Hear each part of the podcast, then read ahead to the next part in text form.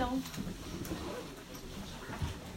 vou começar. Uh, muito obrigada a todos por terem vindo a esta conversa. Uh, queria agradecer, uh, enfim, sou uma das editoras das edições do Saguão e queria agradecer muito ao Luís e ao Zé estarem aqui hoje para esta conversa.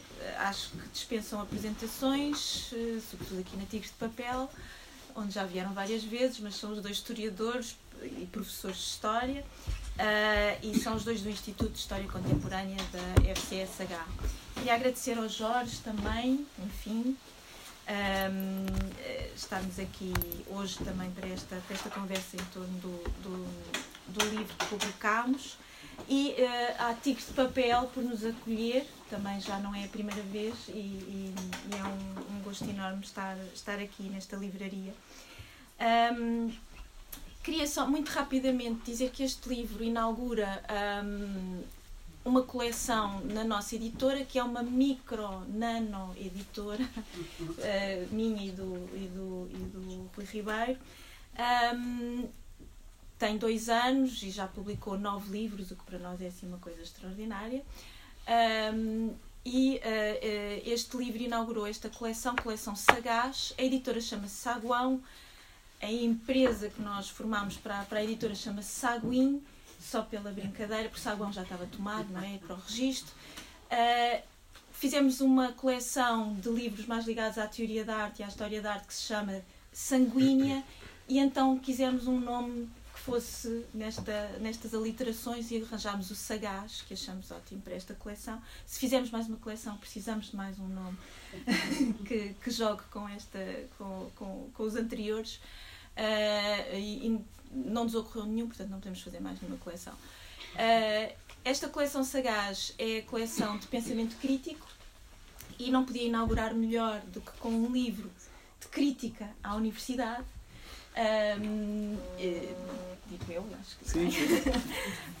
um, e, e, foi para nós uh, enfim, um processo, um caminho, um trabalho uh, muito, muito gratificante, muito feliz que estivemos com o Jorge sempre em diálogo e como ele nos foi dizendo sempre, eu sou muito bonzinho. E é verdade, ele é muito bonzinho, é muito bom trabalhar com, com o Jorge. Um, eu vou passar a palavra então, primeiro como combinámos ao Jorge, para falar um bocadinho do livro. Sim, muito rapidamente, boa noite a todas e a todos, obrigado por terem vindo. Um, enfim, também agradeço aos meus editores, à Mariana Rui, agradeço aos meus amigos, ao Zé e ao Luís, ao Fernando também a acolhida. Ah, bom, este livro, ah, na verdade, começou por ser uma espécie de, ah, de tarefa que eu me impus a mim próprio ah, para fazer um exercício de questionamento do lugar que eu ocupo enquanto professor. Começa com uma pergunta: o que pode um professor? E, e foi um livro escrito, no, começou a ser escrito num momento de crise do país, em 2011, e, e também de crise da própria universidade, em muitos domínios, mas enfim, vocês conhecerão bem enfim, a passagem por um modelo neoliberal de produção de trabalho científico, para falar assim muito rapidamente, e eu acho que me atribuí a mim um tempo longo de escrever uma coisa que me desafiasse na minha posição e que ao mesmo tempo eu pudesse exprimir um, uma prática de reciprocidade com os meus alunos de doutoramento ou com as pessoas que estudam comigo numa coisa simples, a que chamamos seminário, e que é, digamos assim, um, um, um espaço pedagógico centrado no que pode ser uma escrita, por um lado, altamente referenciada e, por outro lado, referenciada a outros autores, e, por outro lado, alguma coisa que possa exprimir um idioma pessoal, uma, uma espécie de gaguez de uma escrita que se procura a, si própria num exercício da máxima referenciação, como disse. E, portanto, é um livro sobre o que é um seminário, o que pode um professor, e é depois um livro atravessado também por uma ideia, e com isto termino, que é de que existe uma dimensão dialógica na civilização ocidental em torno do problema da intertextualidade, diríamos nós hoje, em torno do pensamento como estando ligado à prática da oralidade. E então é um, é um texto que põe em sequência, claro, com descontinuidades, com, zonas so, so, mais, mais claras, zonas mais sombrias, épocas, momentos e autores muito diferentes. E no fundo é uma crítica à universidade no sentido em que a universidade se transformou, ou se está a transformar, como sempre também foi, mas hoje diríamos que de uma forma mais, aparentemente mais dramática, ou pelo menos nós temos mais dificuldade em imaginar uh, pequenas comunidades no seu interior que se distinguem, que se afirmam performaticamente como lugares não homogéneos, não normalizados. E então trata disso, trata do encontro de uma pessoa com os seus alunos e com os autores que decidiu trabalhar. Afirmando só para terminar essa ideia de que um professor é alguém que trabalha com os seus alunos e todos procuram o texto e todos procuram encontrar, digamos assim, uma palavra. E portanto é um texto sobre a ideia de comunidade dentro da universidade, que também é uma ideia muito antiga. E basicamente é isto. Eu estou muito grato uh, aos meus amigos aqui, aos três, aos quatro, porque publicar um livro desta dimensão parece uma coisa um pouco absurda.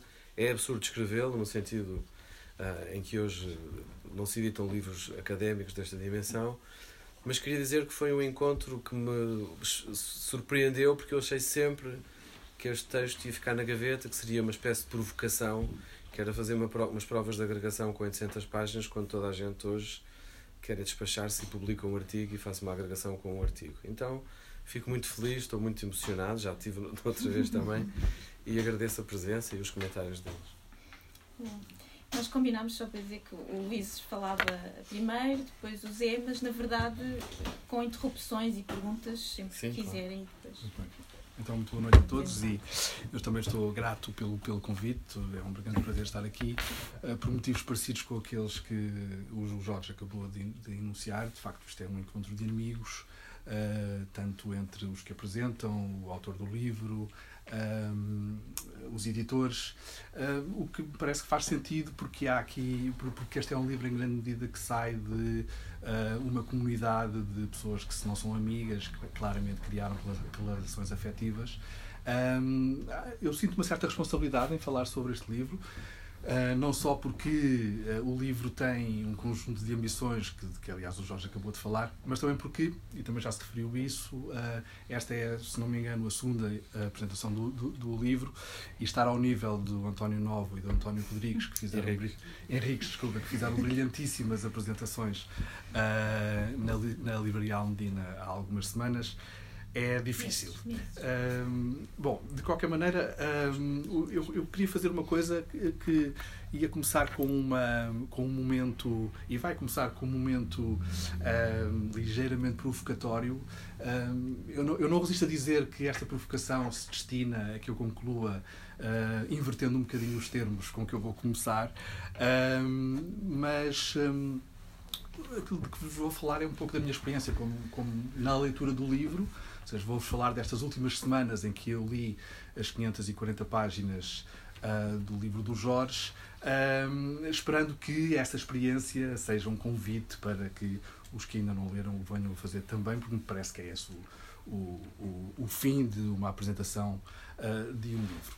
E a minha experiência da leitura do Fazer a Mão Uh, tem desde logo esta ideia muito forte que, que, vai, que há de continuar através de toda a leitura do livro e que não abandona depois do livro estar acabado de ler, que é de que se trata uma obra repetitiva. Este seria o momento uh, provocatório e tentar perceber o que é que a repetição aqui significa na narrativa do livro do Jorge. Uh, o livro, uh, no fundo, podia-se resumir, e uma, um resumo é sempre uh, uma violência sobre tudo o que é, é mais diverso no, no, livro, mas uma das formas em que o livro se poderia resumir é com uma série de variações regulares, através dos vários capítulos, de uma mesma tese inicial. E logo no início, num, num dos primeiros capítulos, e eu vou ler vários excertos para demonstrar o quão repetitivo o livro é, Uh, esta tese inicial é dita desta maneira. No fundamental, ler e escrever, e ler e escrever são uh, uh, os, os, os, dois pontos de atenção que percorre toda a reflexão do livro. No fundamental, então, ler e escrever têm sido como julgo se compreenderá melhor à luz destas considerações, sinónimo de uma fratura entre duas formas de vida bem distintas. Temos, por um lado, esse mundo exíguo, constantemente rarefeito por ação da escola, composto por aqueles que concebem e assinam os objetos, exagere-se e tome-se aqui, e aqui o escritor simbolicamente como ator social que corporiza a invenção e a criação, narcisicamente eleitos por todos os meios de comunicação como celebridades no seu domínio de ação, seja este económico, científico ou cultural e artístico. E temos, por outro lado, ainda as palavras do Jorge, a multidão, sempre em crescimento à medida que o século XX afirmou a chamada escola para todos, composta pelos que dela foram obrigados a sair e que, no máximo, podem aspirar a assistir ou a desejar consumir. Estes poderiam, de acordo com o mesmo raciocínio, ser designados por leitores. Bom, nesta relação entre os escritores que são produtores e os leitores que são consumidores, há uma clara questão política, uma questão que envolve uma relação de poder, ah, em que, mais uma vez, o escritor é o criativo, o leitor é o receptivo, e nós podemos declinar esta, se, se entendemos esta relação como uma metáfora, ela pode ser utilizada em muitas outras formas políticas, mas também é histórica. E é, na, e é na história que depois o livro conta, e o livro conta uma longa história, que se percebe que esta relação de poder entre a leitura e a escrita uh, é, em grande medida, uma história da modernidade.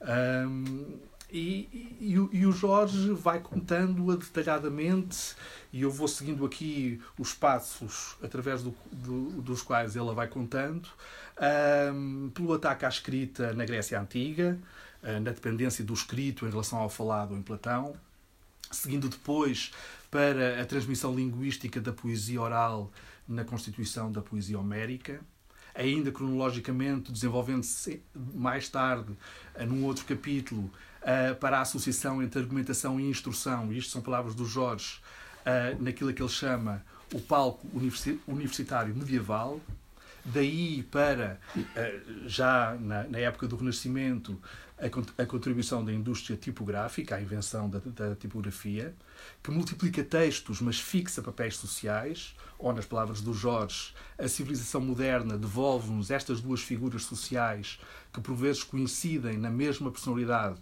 a do leitor isolado e a do autor singular, portanto, a relação repetidamente a ser estabelecida ao longo de todos os capítulos. Da invenção da indústria tipográfica para os estudos humanistas, onde, e mais uma vez lendo o Jorge para vos dar a sensação da repetição de que eu falava no início, onde se constrói e afirma a possibilidade de existir no mundo a partir de uma herança textual e onde não se apelava ainda para a necessidade de um itinerário traçado, o que lhe permite, neste momento, uh, um, estabelecer um contraponto com o nosso presente. E vamos ver mais uma vez, naquilo que eu vou ler agora, uma repetição da ideia inicial. Palavras do Jorge. A miríade de professores, comentadores, explicadores e programas de estudo que se multiplica nos vários contextos educativos cumpre uma e só uma função: a de obstaculizar os alunos, sejam quais forem os níveis de ensino em que se encontrem, de aceder diretamente aos textos de escritores, historiadores, filósofos como se a interpretação autorizada e que emana da instituição escolar se construísse para combater a proliferação das interpretações e a apropriação privada dos factos. A ideia começa a ficar clara, ele vai ainda desenvolvendo mais através de autores serão mais ou menos familiares, como Petrarca, Erasmo e Agrícola, onde de vez até, por vezes até de formas mais, mais curtas, a, a, a tensão entre a leitura e a escrita é novamente formulada em pequenas expressões como esse escritor lendo, ou então, numa expressão do próprio Jorge, o leitor engendrava o escritor, até que se começa verdadeiramente o processo da modernidade. Portanto, o processo em que a separação entre os dois planos se radicaliza um, e a leitura passa então àquele papel que vimos no início de passividade em relação a uma escrita que, por oposição, seria um, uh, o espaço da criatividade e da elite. Então, a sexta linha do capítulo 3 chama-se, por exemplo, a escrita confinada, ordem e método na edificação do modelo escolar moderno e contemporâneo, e em mais uma repetição, e será a última que eu vos vou ler. Mas, como já devem ter percebido, as minhas citações poderiam ter-se multiplicado. diz o Jorge, dir-se-ia que o propósito de alargar a escolarização, fazendo-a sair dos círculos restritíssimos da aristocracia europeia, desbloqueou uma pedagogização dos conhecimentos dominada pelo objetivo maior do seu disciplinamento interno. Falta, portanto, atender a esse grande consenso político, social da nossa civilização, que postula a administração de um único corpus de saber, sempre que se trata de massificar e de abrir as portas da escola a novas camadas da população. Falta, insisto neste ponto, o Jorge, atender a essa racionalidade normalizadora que determina a instrução e socialização de todos a partir de um universo restrito, restritivo, não, restrito do texto, como se só os príncipes e nobres que nasceram para governar pudessem ter acesso, na sua formação, a obras integrais e ao infinito do discurso. A narrativa prossegue em mais três passos com que eu vou concluir, pela ideia de currículo, a formação do currículo enquanto uh, mais uma forma disciplinadora, estável e hierárquica, depois o papel do protestantismo e da educação jesuítica neste processo de, de, de disciplinamento, até à universidade e investigação já na época contemporânea de origem alemã, sobretudo. Bom, agora mudando um bocadinho o tom e tentando perceber de que modo é que o Jorge lê tudo isto, lê esta narrativa extensa que ocupa o essencial do livro, uh, o Jorge sugere-nos, como contraponto, uh, um, uma espécie de, de, de contramodelo de análise a essa disciplina moderna da pedagogia. E, esse contramodelo seria é, é, o seminário, como o próprio Jorge disse. Isto é o fruto de um trabalho de seminário e o seminário contém em si, na sua própria estrutura, um contramodelo, ou pode propor-nos um contramodelo à, à pedagogia disciplinar que ele foi narrando ao longo do resto do livro. E quando trata deste contramodelo, quando trata do seminário, o Jorge utiliza na análise um outro cânon, e esse outro cânon é o cânon do pós-estruturalismo, que ele anuncia no início do livro e que depois desenvolve e aplica através de autores que nos serão familiares, como Jacques Derrida, o Gilles Deleuze, o Michel Foucault, ou, mais do que qualquer um outro, no livro do Jorge, o Roland Barthes. E aí, aquilo que antes tinha sido ordem, hierarquia, fixação, programa, transforma-se em algo completamente diferente, num, num, numa mudança semântica no livro, uh, em que de repente começamos a ler, sobretudo, palavras como intertextualidade, errância, polifonia, improvisação, dialogismo, jogo e desejo. Bom, num outro ponto deste momento em que o Jorge está a mostrar o seminário com as ferramentas do pós-estruturalismo ou através uh, do modo como os teóricos do pós-estruturalismo falaram sobre sua própria pedagogia, surge a ideia do modernismo. E a ideia do modernismo não surge aqui por acaso, porque em grande medida o modernismo foi o modelo literário do pós-estruturalismo. Ou, dizendo isto por outras palavras, em grande medida foi o pós-estruturalismo que tornou o modernismo um clássico, ou que classicizou o modernismo. E voltando à ideia de repetição com a que eu comecei, ocorreu-me que um dos traços essenciais do modernismo, sobretudo do romance modernista, e se há objeto artístico a que um livro como este se assemelha, é o romance. O modelo por excelência do modernismo uh, que usa a duração é o romance. E a duração é um objeto ou é um, uma característica essencial uh, do romance modernista. E a duração é uma característica essencial do romance modernista porque precisamente o que a duração faz é representar o tempo. O tempo do romance modernista é normalmente representado de duas maneiras diferentes. Pode ser um tempo que explode em descontinuidades, se pensarem, por exemplo, uh, no Stream of Consciousness de, dos romances de Virginia Woolf. Mas para o que aqui nos interessa, talvez de uma maneira mais interessante, o tempo da representação modernista é o tempo da duração é o tempo de duração precisamente nos romances longos e provavelmente pensamos imediatamente em uh, títulos como O Homem Sem Qualidades, de Robert Musil, ou Em Busca do Tempo Perdido, ou Ulisses. Mas aquilo que mais me ocorreu ao pensar nisto em relação à obra do Jorge talvez tenha sido A Montanha Mágica, do Thomas Mann, onde aparentemente nada acontece, onde há uma repetição que pode parecer doentia, mas onde, precisamente pela nossa leitura, nós vamos movimentando o tempo e onde a repetição, repara-se depois, não o é verdadeiramente porque as coisas que parecem idênticas, ao surgirem em momentos diferentes da narrativa, significam coisas diferentes.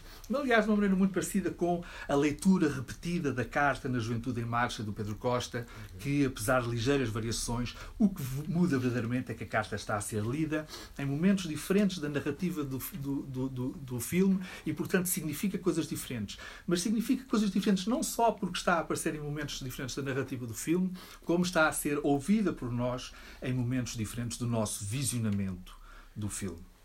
E era aqui que eu voltava à minha experiência da leitura do livro do Jorge, na sua duração, e portanto à minha experiência desta sensação de repetição que uh, fui sentindo ao longo da leitura. E ocorreu-me um, um autor que eu senti que estava quase sempre a dialogar com todos os temas de que fala o Jorge e que aqui não vem, nem tinha que vir, que é o Aidan White, que é um autor sobre o qual eu, trabalho e penso. Uh, e, o, e Aidan White tem. O Aidan White é um, é um historiador que pensa uh, ou analisa a historiografia como forma literária. Uhum. E por isso é um historiador odiado pelos historiadores, não pelos historiadores e por mais ninguém. Uh, e o Aidan White tem uma, um conceito que eu acho muito forte, que é o conceito de acontecimento modernista. O acontecimento modernista não é um acontecimento moderno, não é necessariamente o acontecimento moderno, é aquele tipo de acontecimento que exige, para ser representado, um tipo de narrativa a que o modernismo deu resposta. Uh, o Eden White fala das grandes tragédias do início do século XX e que, precisamente, o modernismo, de maneira geral, e o romance modernista, na sua forma, na, na sua estética, tinha sido uma resposta a esse, a esse tipo de novos acontecimentos, como o Holocausto, as guerras mundiais, etc. O grande problema para a historiografia é que, segundo Aidan White, e eu concordo, é que os historiadores, como eu e o Zé, e como já vão ver, menos o Jorge, uh, não têm abandonado ainda o modelo literário com que começou a historiografia no século XIX, que é o do realismo. A historiografia nasce contemporânea do realismo literário e nós, historiadores, nunca mais deixámos de escrever uh, os nossos livros de história como se fossem romances realistas. Então, o que é que podia ser, uh, e todos nós que andamos à procura e nunca conseguimos encontrar ainda, uma historiografia do acontecimento modernista, uma historiografia que fizesse, que fizesse justiça ao acontecimento modernista e às exigências narrativas do nosso tempo.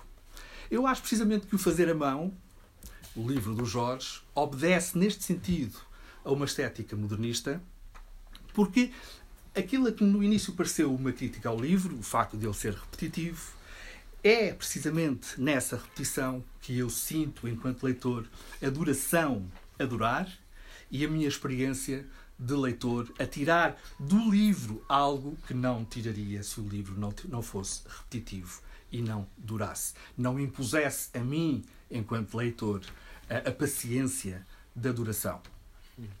A duração e a repetição quebram os impasses ou superam os impasses da modernidade, por exemplo, a ideia de progresso, um, e parece um, uma forma, um, uma técnica literária particularmente acertada, particularmente feliz para descrever, e então agora para concluir, regressando ao objeto do livro, o seminário. O seminário, para ser descrito, para ser eh, para, para, para, que do seminário se construa uma expressão literária, precisa da duração e da repetição, porque é uma comunidade onde todos falam, porque é um lugar de partilha e porque é um lugar de desaceleração. Não há objetivos a cumprir. E eu estou aqui a utilizar palavras como comunidade, partilha e desaceleração, precisamente porque são palavras que ocoam em muitos fenómenos políticos contemporâneos e tudo aqui é político, nesta repetição, nesta duração. Portanto, no final é quase como se a leitura das 540 páginas, e é a segunda vez que eu o digo, uh, e não é por acaso, porque é, é preciso uma entrega e uma certa disponibilidade para as ler, não estas em particular, cuja escrita são, aliás, é, aliás, eh, claríssima e iluminada. Mas é preciso tempo para nos entregarmos a elas, e a certa altura parece-me que não haveria outra maneira que não as várias centenas de páginas para exprimir a própria duração dos anos que durou o seminário. É quase como se nós pudéssemos ter tido, hum, nesta repetição, uma espécie de abertura da leitura, da nossa leitura, à contingência da escrita. É quase como se, pela duração, nós fôssemos, ao ler, uhum. acompanhando todo o trabalho que o Jorge foi tendo a escrever e que, como esse trabalho de escrita vem deste outro, deste outro trabalho como comunitário de seminário, é quase como se, na leitura, nós pudéssemos acompanhar as durações longas, tanto da escrita do livro como do seminário. Estava por aqui. Obrigado. Hum, obrigado. Pronto, eu, eu, eu, fico esmagado pelo livro e pela apresentação do Luís, uh, que uh, vocês podem não acreditar, mas que não, não escreveu o que, disse, tinha aqui umas notas, mas uh, que verbalizou as notas que tinha como se fosse um texto escrito. As minhas notas são mais caóticas. Eu, ao contrário do Luís, não li este livro, li a as provas de agregação que estão na antecâmara do livro e li as primeiras 50 páginas do livro. Um, portanto, em minha honra, todavia, tenho o mérito de ter lido mais páginas, porque há partes que já me percebi uh, que de alguma maneira acabaram por ficar de fora desta versão final. Um, e, e, e, enfim, talvez também por isso não vou fazer uma leitura tão, tão tão, tão em cima do livro como, como, a, como a leitura que o Luís fez, uh, que acho bastante sugestiva, no fundo, também na maneira como descreve a experiência de leitura uh, que, o livro, que o livro implica e a relação que isso tem com o que está escrito e a relação que isso tem com, com digamos assim, enfim, o modo de produção uh, intelectual em que o Jorge vive e habita juntamente com outros colegas já há alguns anos e de que eu digamos assim, vou, que vou acompanhando de raspão uh, em, em, diferentes ocasiões e de que vou, vou, vou beneficiando de algumas faíscas que, que, que, que, daí, que daí ressaltam. Bom, eu o que queria, do que eu queria falar a partir da leitura do livro, primeiro é de uma tensão que eu acho que, que, o livro tem entre entre ser um livro todo ele, como o Jorge, como o Luís acabou de referir, no fundo com uma forte, digamos assim, com uma crítica uh, ao longo da história e ao longo de todo o livro a uma certa fetichização, se quisermos, da figura do universitário como uh, uma espécie de classe à parte, não é? E ao mesmo tempo o livro é um, é um, é um monumento à erudição. Uh, um, isto, é, isto, isto, isto tem, para quem ler o livro perceberá que isto tem alguma coisa de ofensivo no que eu estou a dizer, uh, na medida em que justamente um dos, um dos pressupostos do livro e um dos objetivos é, é, é proceder desmonumentalizando a, a, atividade de pensar. Mas, mas é difícil não ver o livro assim, quer pela biblioteca, digamos assim, que ele deixa, eh, que ele deixa ver, eh, pelas leituras que ele deixa ver,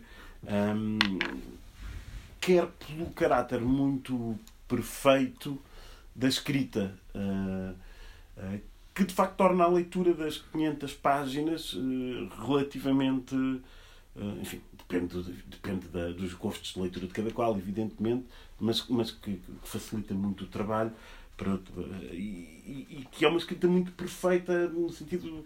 Há, dá a sensação de que de alguma maneira uh, é, é, muito trabalhada e isso não transparece, digamos assim, não, não ficamos com essa sensação. e é um trabalho, no fundo, muito difícil, creio eu, porque porque tem esta dimensão de repetição que o Luís referiu. Ou seja, eu, eu, eu vi antes o livro eh, enfim, para, para, para arranjar uma outra figura, a figura que eu tinha pensado é, uma espécie de espiral de, de, de, de que, que, se vai, no fundo, desdobrando de alguma maneira em alguns momentos com uma sequência cronológica, mas sempre em espiral. Portanto, não é uma sequência cronológica uh, no sentido linear do termo, seguramente. E é uma espiral de ensaios, ainda por cima, ou seja, são ensaios que saem de dentro de ensaio e, portanto, é um grande ensaio com vários ensaios que em espiral se vão, no fundo, interpelando e diferentes momentos históricos e diferentes autores que se vão interrogando e entrando em diálogo. Um, e, uh, no fundo, quer dizer, como de alguma maneira faz parte não é, da natureza do ensaio, sem propriamente ter um, um ponto de partida nem ter um ponto de chegada. Esse ponto vista é uma intervenção, não é qualquer coisa que esteja enfim, há, e, e, desse ponto de vista não é um, um momento, não está à procura de, de, construir, digamos assim, não é um, não é um museu, digamos assim, do, do, do pensamento erudito sobre a universidade, sobre a escrita. mas essa atenção acho que está muito presente, não é? Portanto, um livro muito, muito extraordinariamente perfeito que formaliza um conjunto de, formaliza de uma forma muito clara uh, um conjunto de, de situações que que, são, que não são do domínio da ordem, são mais do, do domínio do caos, se quisermos, e, e, é, e, é, essa formalização, no fundo, que de alguma maneira acho que é muito uh, enfim, fiel à, à ideia de, de, trabalho intelectual que o, que o Jorge uh, defende, uh, não é? No fundo, não, não, não a ideia, de, digamos assim, de uma escrita que visa pôr as coisas na ordem, não é? Mas que visa, no fundo, tornar tornar inteligível e, e, e, na verdade, coisas que não têm uma ordem, que não têm que ter, e se possível, uma escrita que até uh, ajude a, desordenar, digamos assim, coisas que estão, que estão arrumadas. Isto era o primeiro tipo de comentários relativamente uh, ao livro que eu queria fazer. Um, o segundo comentário tem que ver com o facto, relaciona-se com este, enfim, o, o livro, como o Luís já referiu, convoca um conjunto de debates e de autores Uh, alguns, diríamos, mais canónicos a determinadas tradições, outros menos, uh, mas no fundo fazendo uma, uma biblioteca um, original, mas uma biblioteca monumental, portanto, que vai desde os tempos antigos até quase ao nosso presente. Um, e, e, desse ponto de vista é uma, é uma espécie de. Há aqui uma coisa para uma história da humanidade. Uma história da humanidade não no sentido. Uh, no sentido, sei lá, os arqueólogos do meu departamento poderiam fazer, mas uma história da humanidade no sentido da invenção do homem, da invenção das humanidades. Uh, acho, que isso, acho que isso está muito presente.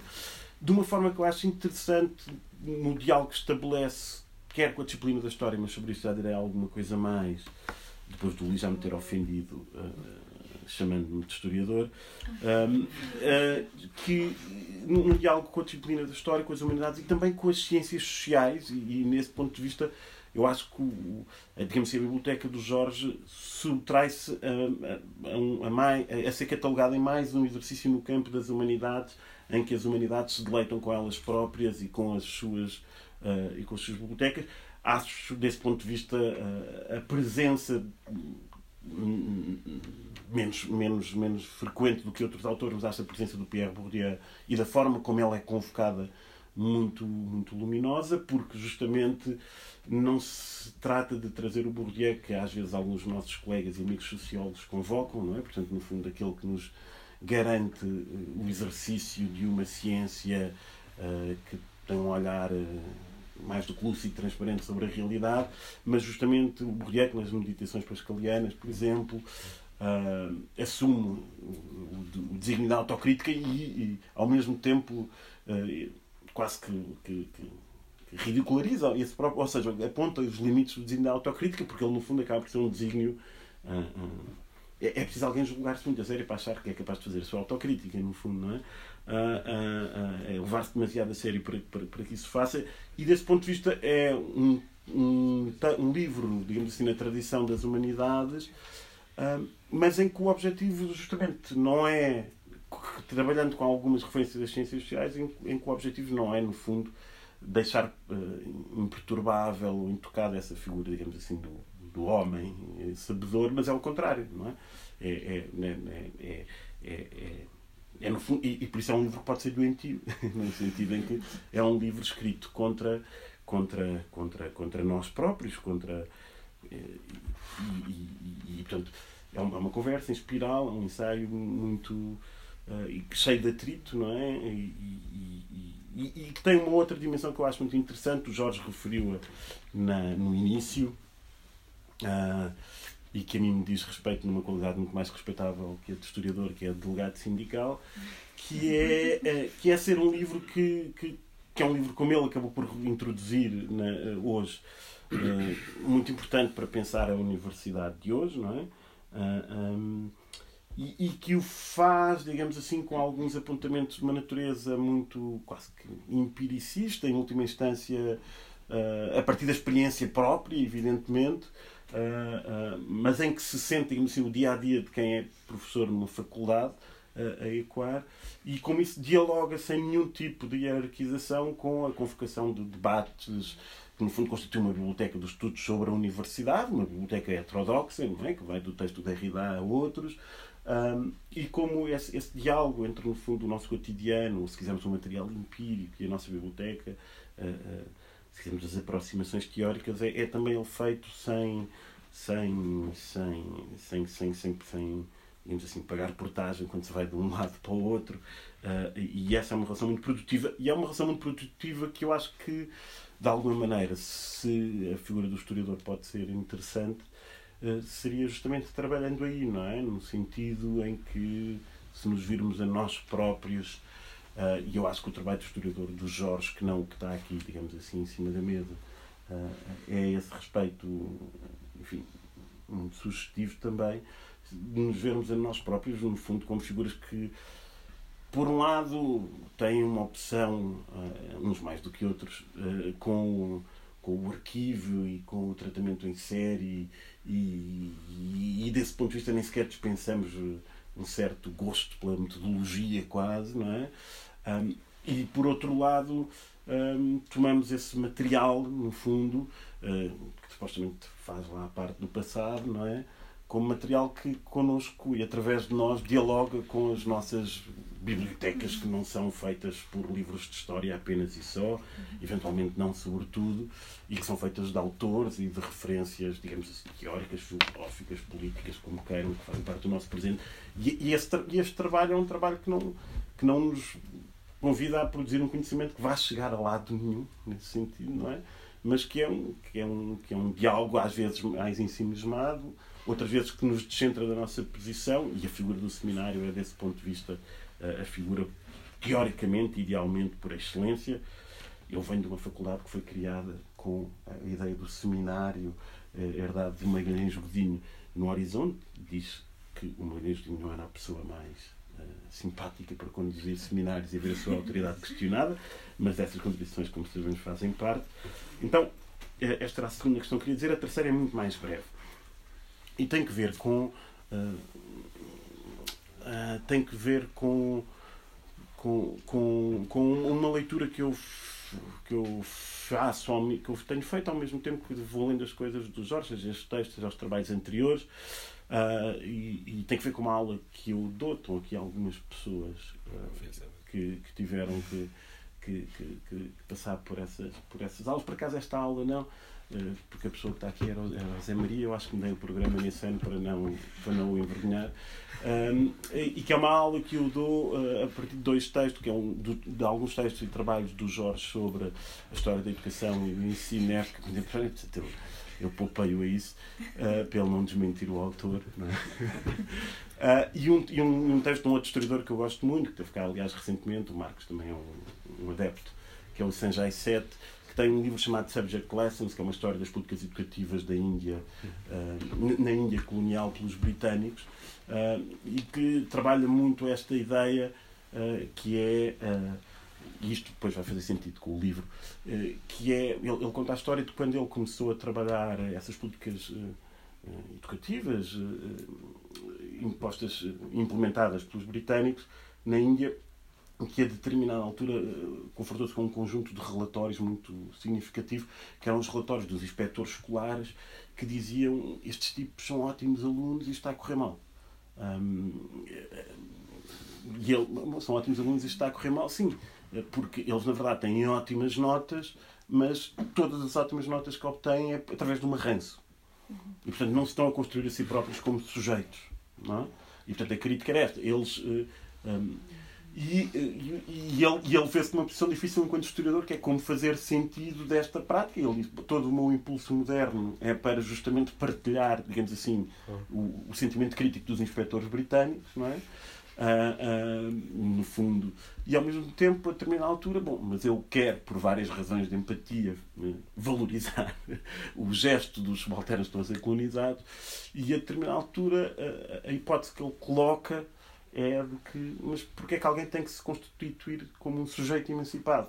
E porquê é que constituir-se como um sujeito emancipado é esta ideia de exercer uma autonomia criativa um, uh, e, e e, e, e, portanto, se, se, um dos problemas não é nós acharmos que as pessoas têm que. que existem para se constituírem como sujeitos, não é? Um, bom, e isto é uma questão que tem que ver com o livro do Jorge, porque o livro do Jorge pede mais até do que as coisas que o Jorge tem escrito sobre a história da educação, pelo menos tal como eu as leio, eh, convida-nos muito a constituirmos como sujeitos emancipados. Eh, eh, e, e, e, ao mesmo tempo também convida muito a que façamos uma crítica da figura do sujeito tal como ela está estabilizada na nossa modernidade, digamos assim, se quisermos, na nossa modernidade ocidental. Não é? E, esta, e este, este problema que, que, que, que o livro convoca, acho que é um problema muito interessante. Bom, não tenho respostas nenhumas, fui menos eloquente do que o Luís e, e, sobretudo, não trouxe uma visão que eu acho que a do Luís é bastante interessante nessa experiência de leitura uh, ah, um, ah, que ele fez, mas são estes os meus contributos. Obrigado. Obrigado.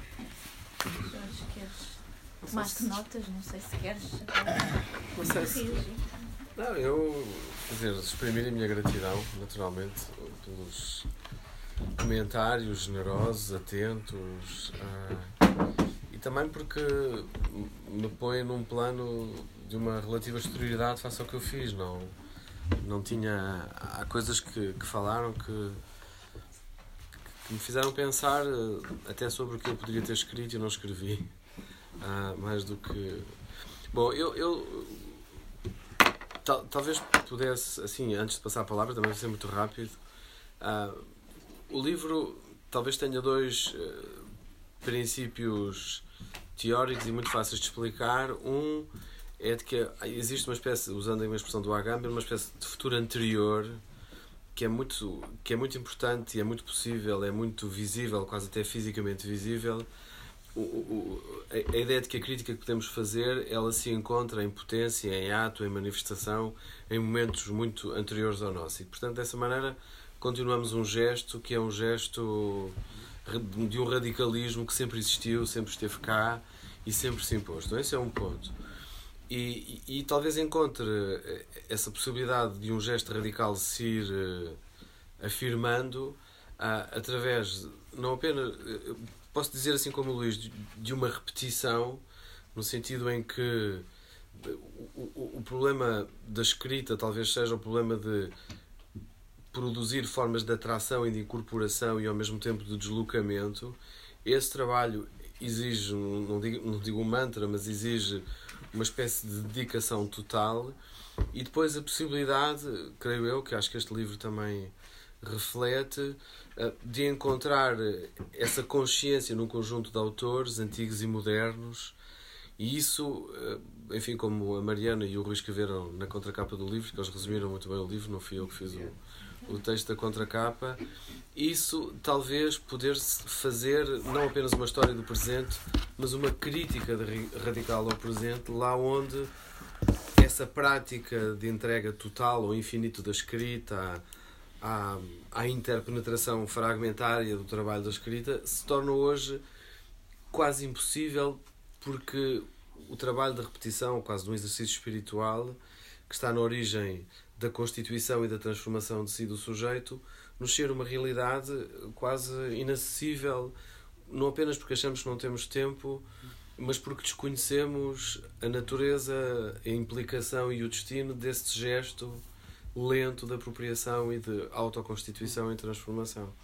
E penso que uh, o meu problema, uh, talvez não explícito, porque não quero também muito entrar no presente e nos debates do presente de uma maneira que seria hoje uh, ir para o espaço público e dizer coisas que são muito clivadas e ao mesmo tempo que põe a pessoa no lugar do guru ou do mas parece-me que há uma traição histórica dentro da universidade e que atravessa todos os grupos e todas as correntes, que é não refletir sobre a natureza deste gesto que replica a cada dia a ideia do infinito do trabalho, a ideia de que os livros se produzem dentro de outros livros e que não acabam.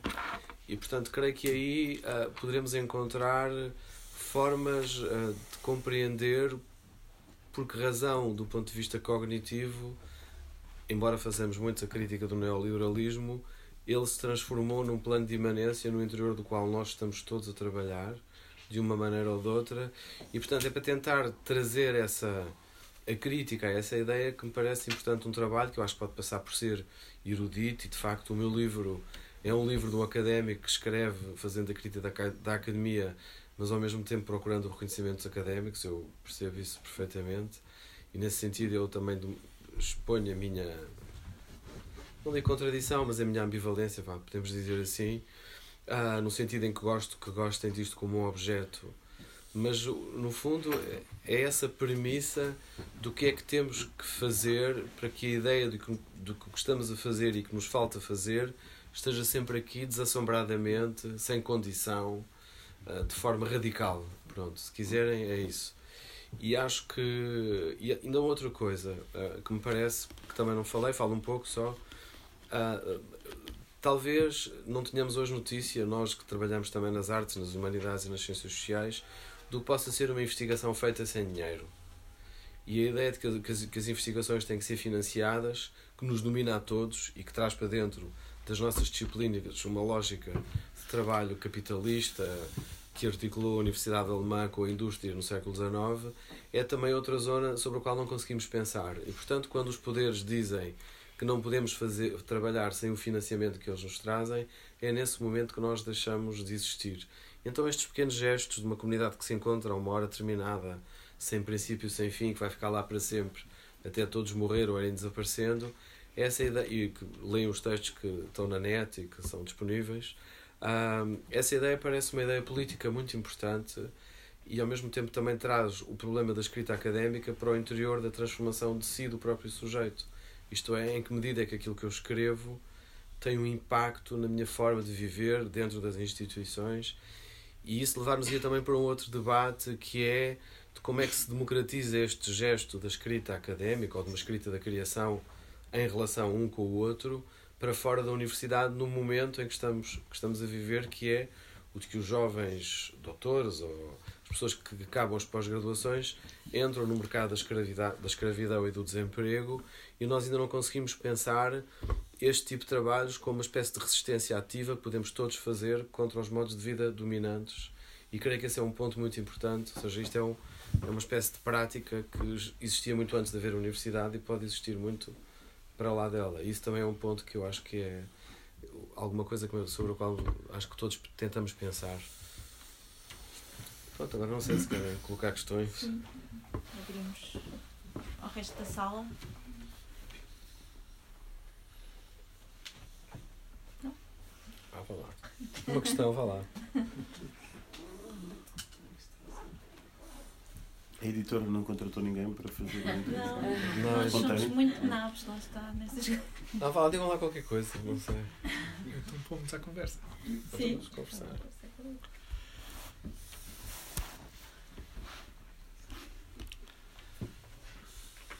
Então, eu posso dizer aqui só duas coisas. Não, é só duas coisas da conversa que me chamaram a atenção. Uma, que, enfim, acho que os dois acabaram por dizer o mesmo, um, ou foram no mesmo sentido, embora o, o, o Zé não tenha usado uma palavra que o Luís usou, que é o livro. É um livro que tem uma escrita literária. E eu gostava de. Posso contar só uma pequena história, que não é muito. é só ligeiramente pessoal. que uh, uh, na escrita de uma tese de doutoramento que me trouxe vários dissabores, uma das acusações de que fui alvo era que o meu trabalho era muito literário. Eu lembro-me do Luís Trindade virar para mim e dizer: Mas porquê isso é um insulto?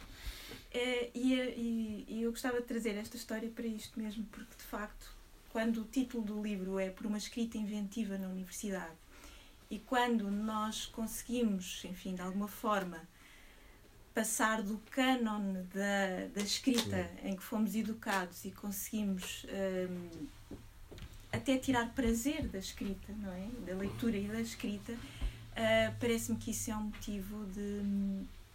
Uh, de alguma alegria e, de, e mais do que isso é, é uma maneira de fazer alguma diferença nessa escrita formatada em que somos, em que somos educados. Um, e, e, portanto achei que, que, tal como o Luís mencionou, que a ideia de dizer que este trabalho é literário, que era um grande elogio. e a outra coisa que também me pareceu, vocês referiram uh, também que que, enfim, que o livro pode ter uma história da humanidade, que se vai aos autores clássicos e que há autores que são uh, uh, reconhecíveis aqui como também sendo autores de um, de um canon, não é? De que, nos, que também nos formou. Um, mas o que me parece interessante, e acho que vocês também acabaram por dizê-lo de uma outra forma, é que no livro o que hum, encontramos é que por vezes o canon contém em si o anti-canon. Portanto, é possível voltar a esses autores, que são os autores, entretanto, famosos e, da, e enfim, e com todos os problemas que temos que enfrentar por serem uma cultura fundamentalmente só ocidental, e ocidental até é uma palavra errada, deve-se dizer do Atlântico Norte, porque a América Latina é Ocidente e não, e não encaixa normalmente naquilo que se, que se, uh, que se entende por, por cultura ocidental, mas que, portanto, se revisitarmos esses autores, uh, muitas vezes nas entrelinhas, e não só nas entrelinhas, no que eles dizem um, e na forma como os podemos ler de diferentes maneiras, podemos encontrar a própria crítica, crítica ao canon em que eles se tornaram. E bom. Surgiu alguma questão desse lado? Não? Só uma coisa a propósito da erudição. Uh, eu, eu, eu, penso muito na, na, erudição e a erudição é uma tentação e, e penso se calhar mais até na erudição a, a, ler trabalhos de alunos e no fundo mais do que na erudição penso na citação Sim. E para que é que a citação serve? E como muitas vezes a citação não serve para mais do que um gesto erudito, simbólico, que também é uma maneira de criar uma distinção. Um, e, e, e, nesse sentido é curioso o modo como o Jorge cita. Porque, porque o Jorge não faz aquele gesto mais. Eh, ou evita aquele gesto mais tradicional de selecionar e, no limite, instrumentalizar as ideias dos outros para que a sua própria narrativa não sofra nenhuma viragem. E ele deixa-os falar, para aqueles que leram o livro ou aqueles que leram o livro, vão ver que as citações às vezes ocupam uma página. E isso é evidentemente deliberado e é a voz do outro a falar, não, também não me admira, é a voz do outro a falar verdadeiramente no, no, no livro, do, no livro do Jorge.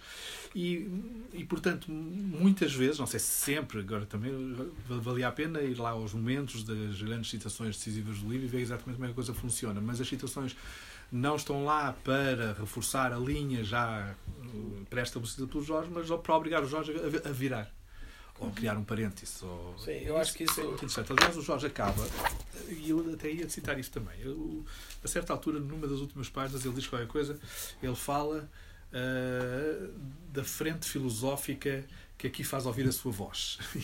a frente filosófica são todos aqueles autores que nós também falámos um pouco. Então há uma frente filosófica que está verdadeiramente aqui presente no, no, no livro através deste, deste modo de citar. Quer dizer, sim, eu, eu acho que o, o tema do trabalho da citação e o trabalho da afiliação e o trabalho da referenciação constituem, na verdade, o, não apenas o eixo, mas uh, o corpo de tudo o que aqui é dito. E eu queria só, por propósito disso, contar uma história, talvez aqui as pessoas uh, estejam menos familiarizadas com, com esta relação escrita e leitura que a escola uh, comanda embora sejamos todos produto dela. Eu diria que este livro então é um livro sobre o trabalho da citação. Claro que há autores clássicos que falaram muito sobre isso, desde logo Walter Benjamin, o, o Roland Barthes, o, as polémicas no século XV e XVI em torno da imitação, enfim, há, há isso, mas queria só. Um, este livro vive de uma grande surpresa e ao mesmo tempo do encontro feliz que é justamente o de eu ter percebido de forma histórica e já não teorizada ou, ou, ou, reflexiva que o problema da citação é um problema sobre o qual se constrói toda a educação até o século XVI, a educação das elites. E, e para pensarem, eh, eh, este livro é um livro construído como se fosse um mosaico micrológico, assim para dizer, para voltar ao Benjamin, mas é um livro construído de citações a partir de tópicos que são sempre os mesmos.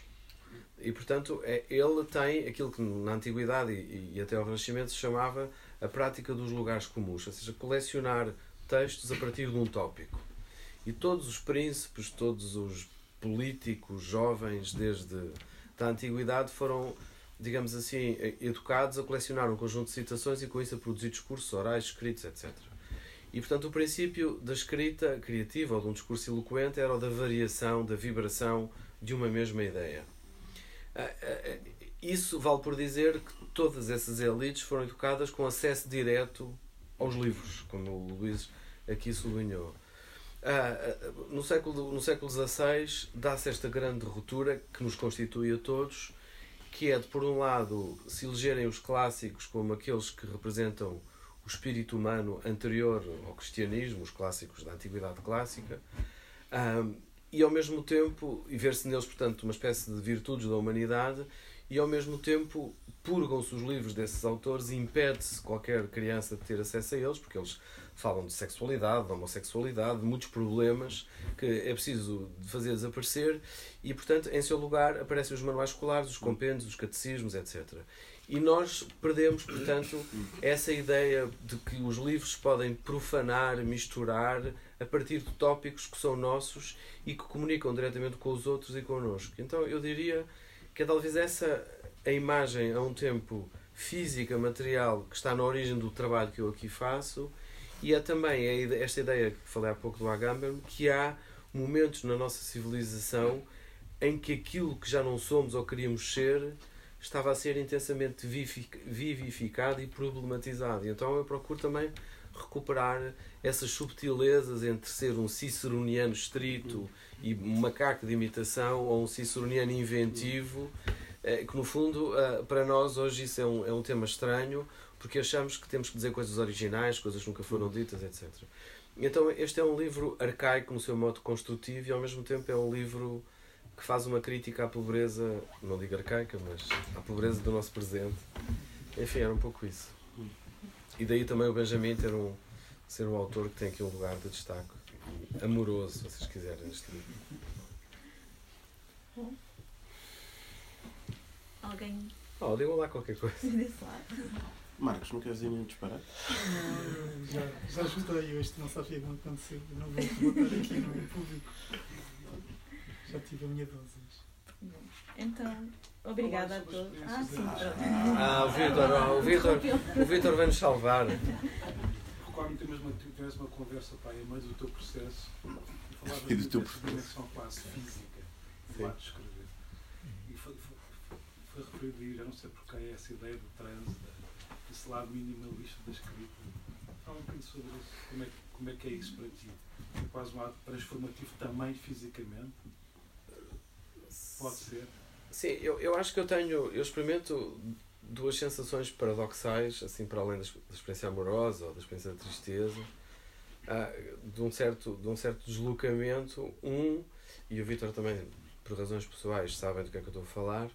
Um que consiste uh, numa espécie de ritualização intensa da palavra oral, da troca oral, de conversar intensamente sobre um tema como se o tempo de falar sobre esse tema fosse hoje e tivesse já agendado uh, seguinte, tempo, na, na, fase seguinte. Isto é, esta ideia, lembro-me sempre quando falo sobre isto do, do Aristóteles ou do São Tomás de Aquino, que é a de nós escrevermos a partir de um transe que resulta de uma pergunta que ficámos a ter por conversar com alguém. E, portanto, os livros que escrevemos visam dar uma resposta contingente uma coisa que, que a conversa colocou. E, portanto, os livros são altamente contraditórios, contrariamente aos comentadores desses autores, que tentam encontrar uma coerência, uma sistemática, etc. E então há esse momento de felicidade que consiste em entrar em relação com o outro a partir de coisas que se procuram pensar e que não sabem bem dizer. E depois há um momento de felicidade, eh, podemos dizer que é mais física, de transe, que é quase fusional, que é quando tu consegues encontrar naquilo que lês uma maneira pura de, de alguém te dizer aquilo que tu gostarias de dizer, que portanto tem essa dimensão do interlocutor, já não o oral, mas o escrito, e ao mesmo tempo te obrigar a fazer um deslocamento para outros autores, porque é como se o trance fosse, por um lado, eu incorporo coisas que me fazem pensar melhor aquilo que eu queria pensar, e por outro, elas levam para sítios, porque um autor leva ao outro, fala do outro, sei lá, faz uma referência ao Montanha, ou faz uma referência ao Horácio, ou faz uma referência, sei lá, não interessa, a um autor qualquer, e de repente a pessoa instala-se ali. E portanto, esta metodologia que faz variar, que faz rodar, nunca tem estes problemas que os historiadores colocam da linearidade, do sentido, porque a pessoa de repente fica numa ilha a falar, mas aquilo comunica, há uma variação, mas a variação é porque o tópico se mantém. Portanto, nós, nesse sentido, é como uma experiência amorosa, é uma experiência de deslocamento. A pessoa está. E, e eu acho que estas uh, duas dimensões, no, no meu caso, escrever é imaginar uma sociedade de amigos, quer sejam os amigos com quem converso, que são as pessoas que estudam comigo ou com elas, quer sejam aquelas pessoas que escrevem sobre isso e que te dão a sensação, que seria o transe, de que não há tempo nem espaço, que estamos todos a falar a mesma coisa, lá dentro de nós próprios, com os outros. E que, portanto, no limite, essa é a grande crítica à ideia de sujeito ocidental, de que é uma, uma tonteria ou é uma arrogância ignorante que ignora o que não sabe alguém poder dizer que é autor de uma coisa. O autor é a relação que estabelecemos uh, e, portanto, é uma despersonalização, é uma polifonia que vive dentro de mim. Nesse sentido, acho que isso é perto do transe, não é? Tu deixas de ser tu próprio. E também essa é outra dimensão que na nossa cultura é muito difícil encontrar espaços, construir espaços em que as pessoas conversam um tempo como se estivessem à procura e não a exprimir um saber ou alguma coisa que.